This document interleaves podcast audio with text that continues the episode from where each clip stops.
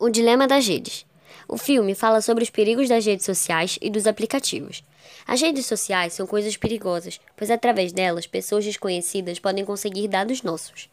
O filme conta a história de uma família fictícia que tem cada vez mais dificuldade de largar o celular. E mostra também depoimentos de ex-funcionários de grandes empresas tecnológicas, onde eles falam o que acontece por trás de tudo. Algumas pessoas se expõem demais na internet, e isso pode ser muito prejudicial a elas. Na minha opinião, ninguém deveria se expor tanto, e as pessoas deveriam tomar mais cuidado com quem falam e com o que postam.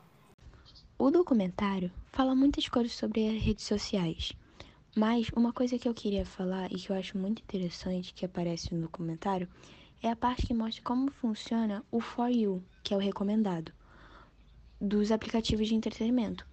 Mas o negócio é que para recomendar para o usuário, eles precisam conhecer bem a pessoa. Então eles fazem meio que um clone.